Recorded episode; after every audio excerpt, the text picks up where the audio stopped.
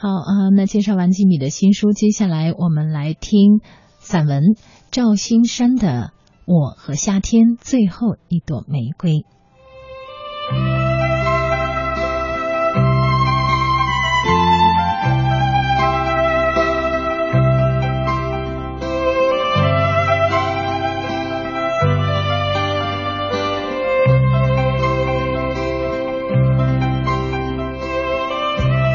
若有人要我列举十首我最喜欢的中外民歌，我定会将夏天最后一朵玫瑰算上。若有人限我列举三首，我也会将它算上。要是有人十分苛刻，只允许我选出一首，我就会迟疑好一阵子，最后还是将桂冠戴在他的光圈环绕的高贵头顶上。别的理由不必多说。光夏天最后一朵玫瑰这个标题，便是天地间一首最为绝妙的千古绝唱。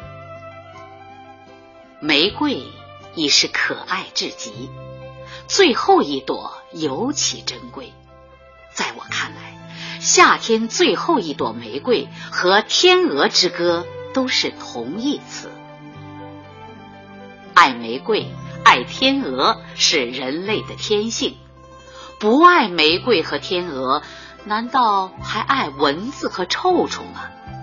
因为有了爱憎之分，这个世界才成其为世界。在我们短暂、变幻不定的一次性的人生中，在这个不可逆过程的世界，一件最后的美好东西，总是能给人永久的回味、无限的眷恋。和牵肠挂肚的印象。天边最后消失的一缕晚霞，枫树上最后一片不住颤抖的枯叶，牧草地上最后一颗露珠，在故乡度过的最后一个晚上，夏天最后一朵玫瑰。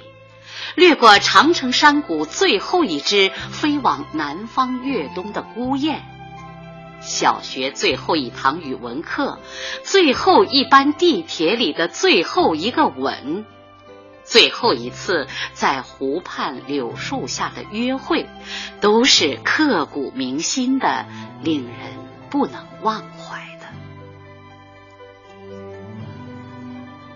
夏天最后一朵玫瑰是一首脍炙人口的英文歌，一首古老的爱尔兰民歌，原名《布拉尼丛林》，一八一三年由托马斯·莫尔重新填词，贝多芬和门德尔松都曾根据它的优美旋律写过改编曲，贝多芬将它收在《爱尔兰歌曲二十首》中。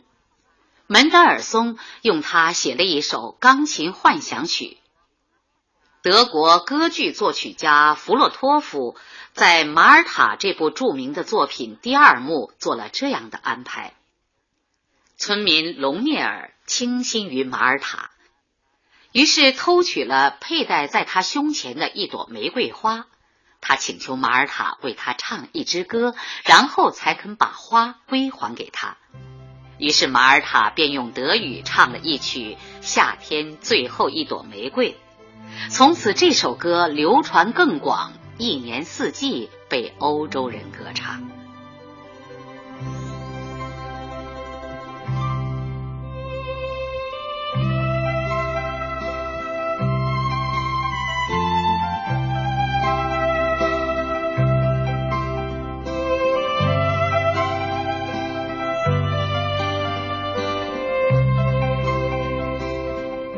这许多年，我也学着反复的哼哼唱唱，有时用英文，有时也用德文。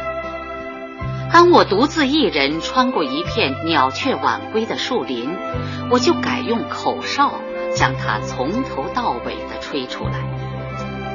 遇上这种情形，便是我的情怀最容易蠕动、万千心事难记的惆怅时刻。这许多年，我喜欢上一首歌或一部小提琴曲子，都是一见钟情的结果，好像用不着要有个反复熟悉、理解和认识的过程。每每一次一见钟情，都是心灵的一次绝对美的颤抖。夏天最后一朵玫瑰，与我永远都是这种性质的颤抖，永远都是心弦的暗中共振。不论我在哪里，或骑车走过乌鲁木齐路和华山路一带，或坐在某家餐馆同三两好友一起闲聊对酌，只要这首外国民歌一响，我的魂。便会无条件的全部交给他的旋律和唱词，听任他摆布，如同月光底下的一片树叶被晚风随意拨弄。这时候的我，就会像一个梦游者，因进入角色而跌跌撞撞，悲落叶于静秋，喜柔条于芳春。有许多人是从西德电影《英俊少年》那里熟悉《夏天最后一朵玫瑰》的。我和这首民歌的相识年代，却要追溯我的学生时期。一九六零年元旦聚餐，有个同学为了给大家助兴，特意用吉他自弹自唱了一首英文歌。我一下子就被他所特有的忧伤中的甜美旋律给镇住了。这不仅仅是因为转轴拨弦三两声未成曲调先有情，主要还是词曲交融，倾诉歌者生平不得志。这首歌就是夏天最后一朵玫瑰。那是一百多年前，爱尔兰人借托夏日最后一朵玫瑰之口，说尽自己心中无限事。中国古人有言：“不如意事常八九，可与人言无一二。”其中第二段歌词最动我情：“我不愿看你继续痛苦，孤独的留在枝头。”愿你能跟随你的同伴一起安然长眠。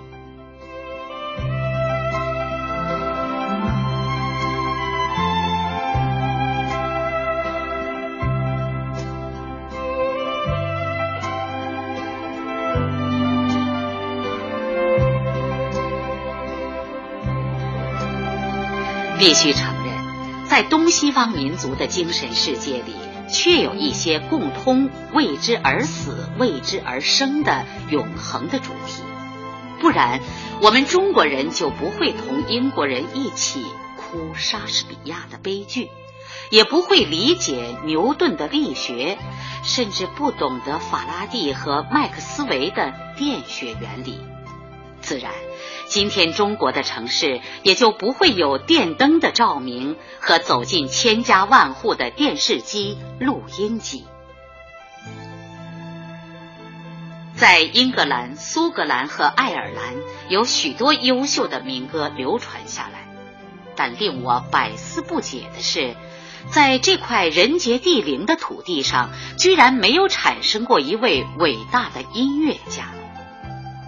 大不列颠群岛的音乐艺术创造，不用说无法同德奥抗衡，就是同法俄也相差两三个数量级。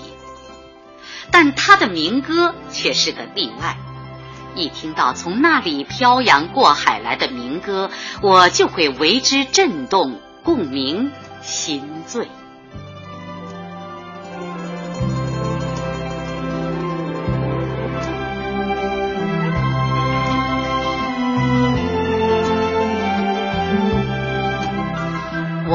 从未亲眼见过夏日的最后一朵玫瑰，尽管我跟在羊群的后面爬过山坡，穿过峡谷，有整整六个春夏之交的季节，但是我不止一次见过夏日最后一朵勿忘我草和紫罗兰。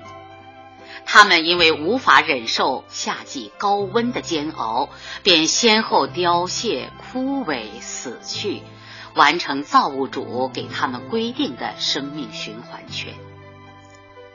我曾把山坡上的夏日最后一朵勿忘我草采摘下来，作为一种象征，收集在一本数学书里。后来将它夹在一本叶赛明诗集里，送给了我心中唯一的爱。花开花谢，离离原上草，一岁一枯荣。动植物各自完成自身的生命循环圈，本无所谓忧伤，也无所谓悲哀。但人类总爱将大自然人格化，将自己的丰富感情移植到山川动植和草木昆虫身上。夏天最后一朵玫瑰，便是一次优美的移情和人类情感的卓越外射。我鼓吹赞同这种移情和外射，没有它，我敢说整个音乐艺术世界就会萎缩的不成样子。兴许自然科学和自然哲学也会因为没有灵感和冲动而渐渐死去。物理学史上著名的最小作用量原理，便有这种移情和外射的成分。光线就像一个必须到达目的地的疲倦报童，仔细选择一条最短路程通过。正是这移情和外射，把我乐而不疲地引进了光学奇异的世界。恰如爱尔兰人将夏天最后一朵玫瑰染上了一层孤独和忧伤的色彩，教会我对野玫瑰、紫罗兰和勿忘我草怀着一种特有的怜爱和柔情。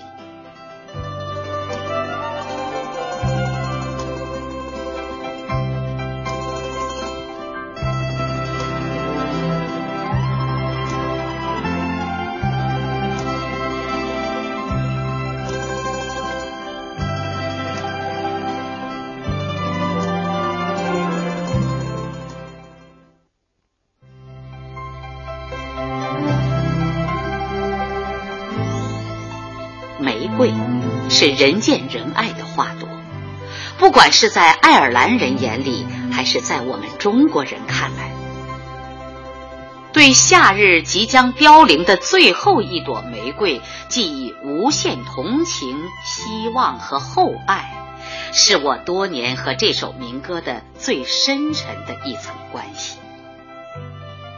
其实，我主张每个现代人的内心深处。都应当有一朵永不凋零的玫瑰，有比没有要好得多了。有了，才会活得洒脱、豁达、自在，将灵魂的灼热和烦躁转化为清凉。有人说这叫浪漫，我就爱这股子浪漫劲儿，爱幻视、幻听、幻觉，自得其乐。如果这也是哲学，那么这哲学便是夏天最后一朵玫瑰这首民歌，通过潜移默化的方式教给我、指点给我的。我确信，夏天最后一朵玫瑰会造就一个诗人，恰如冬天最后一片梧桐树叶会造就一位哲学家。前者热情奔放，后者冷峻宽广。诗人和哲学家都是通过对大自然的一草一木倾注一往情深和满脑子的思绪，才同整个世界建立起广大联系的。在这个世界上，谁个没有自己心田的一朵玫瑰、紫罗兰？或勿忘我草呢？你没有？若是真的没有，请你务必去寻找一朵，在六月的原野上，在山谷里，在自己的心坎里。别了，我心中的玫瑰；别了，白色的花，红色的花。你的奉献，只是默默地将一缕清香洒向人间、世界和海角天涯。